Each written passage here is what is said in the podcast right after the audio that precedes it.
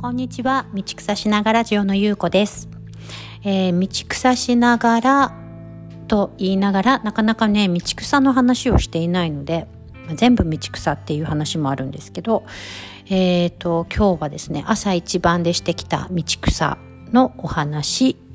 です。でどこに行ったかというとですね PCR 検査です。えー、昨日ですね、ちょっと体にゾワゾワっとなんかおかんがしてきて、えー、足湯をしてます、足もみもしますなんていうね、話をしていました。で、その後ですね、本当に足湯をした後に、えー、足もみもがっつりしまして、え、で、その後ですね、寝ようって思ってたら、まあ子供の、え、迎えの時間になったので、学校に迎えに行って、えー、家に帰ったら寝ようって思ってたんですけど今度は、えー、ママ友から連絡が来て家の近所の公園で子供たちを遊ばせようなんていう風にねお誘いがあったので、えー、私、えー、大体お誘いは断らないようにしてる人なのでうん、えー、あいいよって言って公園に行きました。で、えー、よかったのはその公園はすごいお日様が当たる公園なので、うん、ね、こう背中をお日様に向けて座ってお友達とお話をしてました。なので、えっ、ー、とですね、あの、オーストラリアの家って夏向けにできてるので、家の中が非常に冷たいんですけど、まあ、外でね、えー、座ってお日様に背中なんか当てながら日向ぼっこしてお話ししてると体がね、ポカポカ暖かくなるので、すごい気持ちよくなって、うん。あの、家にいればいいってもんでもなく、お外にいてお日様当たってるといいなぁなんて、えー、そんなことを思いながら夜は早く寝たんですよね。うん。でもやっぱりちょっとね、あの夜咳が出るっていうのは止まらなくて。うん。で、なんかちょっと心配だなぁなんて思いながら、でもね、これはね、明らかに、まあねラットテスト何度もしても陰性だしって思ってたんですけどあの今日の朝になったらあの友達のママからあの学校のね友達仲良くしてるママかのグループチャットがあるんですけど、まあ、そこに私が昨日ですねまああの咳が出るだよねって書いてそこでえー、咳が出るから明日約束していた、えー、予定をちょっとやめようかな、キャンセルしようかな、なんて書いて寝たんです。そしたらもう朝になったらすごい勢いで、えー、なんか、それは、うーん、なんか、ソアフロートってなんかこう、喉が痛いのかとか、うん、熱があるのかとか、疲れてるか、だるい倦怠感はあるかとか、なんかそういう、えー、メッセージがいっぱい入っててであのラットテストはネガティブでも PCR 検査に行くと、ね、あのポジティブだっていうことあるよ。私のお友達があった。そしたら他のママもそういうお友達私にもいるっていうのがドワーって入ってて、まあ、私もそれを見たらですねまあ PCR 検査車でにね乗ってね10分のところであの簡単にやってもらえるしもうこんなにプレッシャーが2人3人からやってくると、まあ、PCR テストでも受けて私、P、大丈夫だったよって言った方が話が早いなって。突然ね今朝思ってでそのまま、えー、PCR 検査に行ってみました。うん、でもね PCR 検査行ったらまだね車が3台しか前になくて、うん、あの待ち時間もすっごい短いし PCR の検査自体もあの何て言うんですかね、うん、スキャンする何て言うんですかね。あの自分の名前とか電話番号とかそういう詳細をね入れる書式っていうのはもうスキャンなんですよ。ピッてスキャンしてそうするとあのオンライン上のサイトに行って名前とか住所とかね。あと人種。なんかあのここだとねよくあるあのアボリジニのアボリジ先住民族のアボリジニかどうかとかそういうチェックが必ず入るんですけど、まあ、そういうものを入れてピッて押したらもう自分のディテールがね、えー、登録されてで、えー、その登録した後に出てくるバーコードとバーコードをあの係の人がピッて読んででその人がそのまま私の鼻と鼻グリグリグリっていうのと喉グリグリグリっていうのをいっぺんにしておしまいっていうものすごい早い、えー、プロセスで終わりました。多分待ち時間含めて全工程で15分ぐらいだったかな、えー、車も降りなくていいので、えー、うん、ワクチン打ちに行くより早いし楽でした。ですぐ終わって。まあね私は自分が、えー、コロナにかかっていると思ってなくて PCR 検査に行っているからますます気が楽でいやなんかこんな楽にね終わるんだったらあの本当ありがたい話だなんて思いながら、まあ、話のネタになるなーって思って帰ってきたのでちょっとラジオでね話のネタとして話してみました。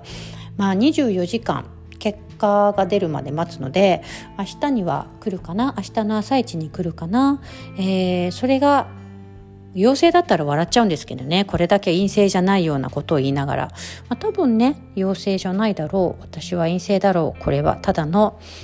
えー、喉風邪だろうっていうふうに思ってます。本当にね今回の喉は面白くて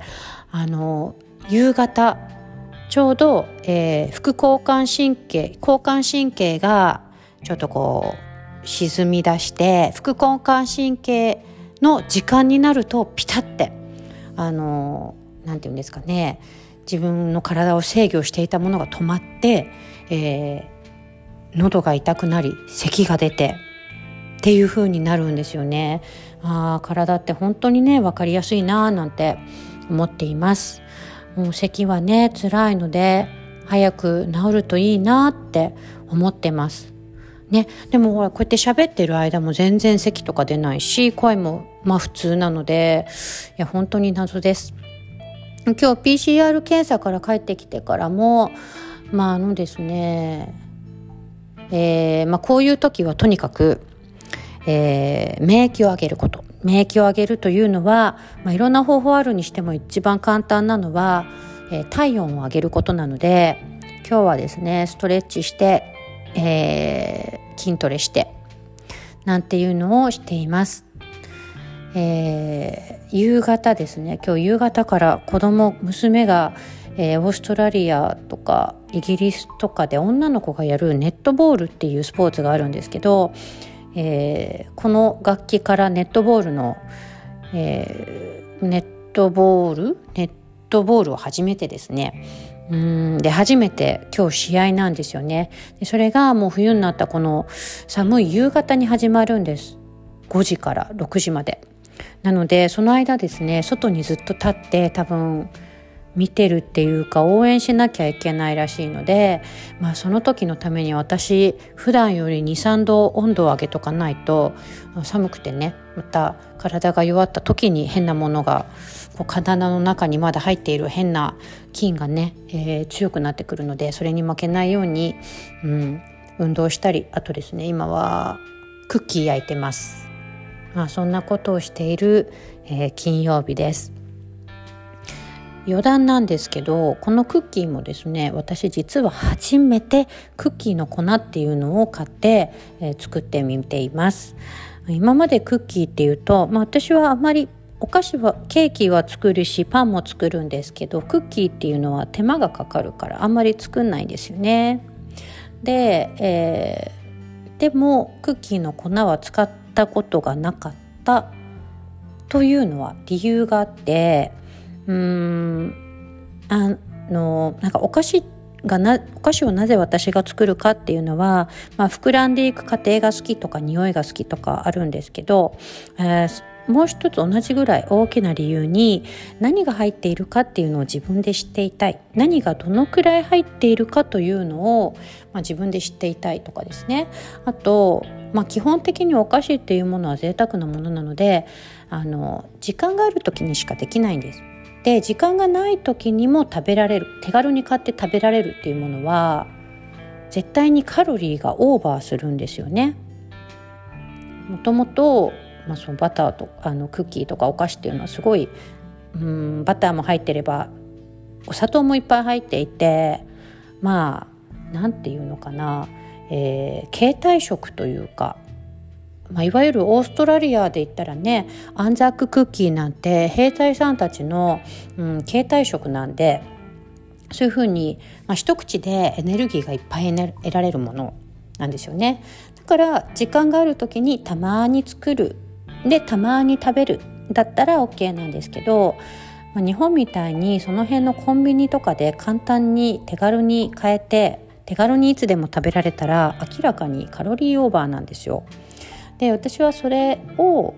まあ何て言うのかなあまりしたくない、うん、ですよね。あのカロリーオーバーにならないためにそしてどれだけ砂糖とバターが入っているのかというのをちゃんと知っているために、まあ、あの自分でなるべく原材料から作るようにしてるっていう理由があります。なんですけど、えー、そんなことがあるのですがこの間お友達のママがクッキー焼いてくれたのがすごい美味しくてでそのママも私と一緒で大体原材料から作る人なんですっていうのはね彼女のお子さんはすごい重度のアレルギーなので、えーと、入ってるものを結構気をつけてる人なんですよね。だけどこのクッキーは絶対にふくらし粉重曹とかベーキングパウダー入ってるなっていう不安っていうカントリーマームみたいな食感のクッキーだったんで、えっ、ー、と、これ、どこのクッキーって言って、クッキーのパッケージを教えてもらって、普通にね、その辺のスーパーで売ってるような、あの、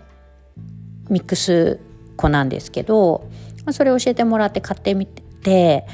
今さっき作ってみたらまあ簡単ですよね。あの粉がもう入っててで柔らかくしたバターと卵1個混ぜてぐしゃぐしゃってしてであの混ざったら手でねボウル作ってポンポンポンポンってトレーの上に置いてって焼いたら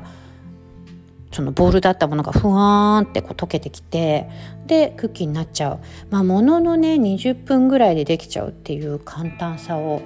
えー、私はさっき知ってしまいまして、えー、なんかちょっとそれでえー、わおって思って体力体温上がってます。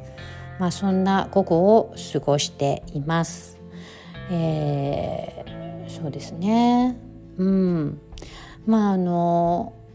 たまにはねそういうできたものを使ってみるのもねまたどうしたらあこんな食感になるのかなって考えるねきっかけになったりとかあとやっぱり楽だからあのたくさんねいっぺんに食べられちゃっても気にならないとかですね。そんなのもあるかなって思ってます、えー、今からこれをクッキーをね学校に持っていくとですね子どもたちがわらわらわらわらとこうアリのように群がってきてクあのお菓子食べに来るんですけど実は、えー、自分の子だけじゃなくてそして自分の子の友達だけじゃなくてなんか子供ってほんとこっちの子供ってわらって集まってきてお菓子があると。ねえすごいセンサーを持ってるんですけど、まあ、そうやって子どもたちが食べて喜んでる顔を見るのがね私の、えー、ちょっとした喜びだったりします。えー先週はですねそうやって先週はメロンパンを作ってって子どもたちに配ってたんですけどそしたら目の前に、えっと、お散歩すごい大きいワンちゃんがお散歩で歩いてきたんです。そうしたらですね今度ワンちゃんも一緒に私の前にピタッて座ってものすごいお行儀よく座ってであの「はっは」って言ってあのパンくれってすごいいい顔で私を見つめてくるんです。でですね、えー、私ごめんねあげらんないんだけどって言って顔を投げてあげようとしたらうん彼はですねすごいチーンってすごい行儀よくお手をしてきたんですよ私の顔撫でようとした手に。で、えーと、もうその中堅八甲みたいな顔可愛い顔で私をね見つめてきてお手手をポンとかのっけてくるともうほんとねいくつでもメロンパンあげたいんだけどあなたワンちゃんだしねっていうこともあってしかもですねその後立ち去らないんですよ。くれくれって感じで全然立ち去らなくてえっと飼い主さんがね引っ張っても動きたくないみたいな。僕はこれをもらうまで動きたくないんだみたいなところがすごいあの子供たちと一緒で、まあ、とっても可愛かったです。そんなこともありました。もしかしたら今日も同じ時間に、えー、同じ場所でクッキー欲しいなってそのワンちゃんと会えるかもしれません。そんな、えー、金曜日のお話でした。ではまた失礼します。良い金曜日を。そして日本はゴールデンウィークなのかな？日本の方は良いゴールデンウィークを。そして良い週末をお過ごしください。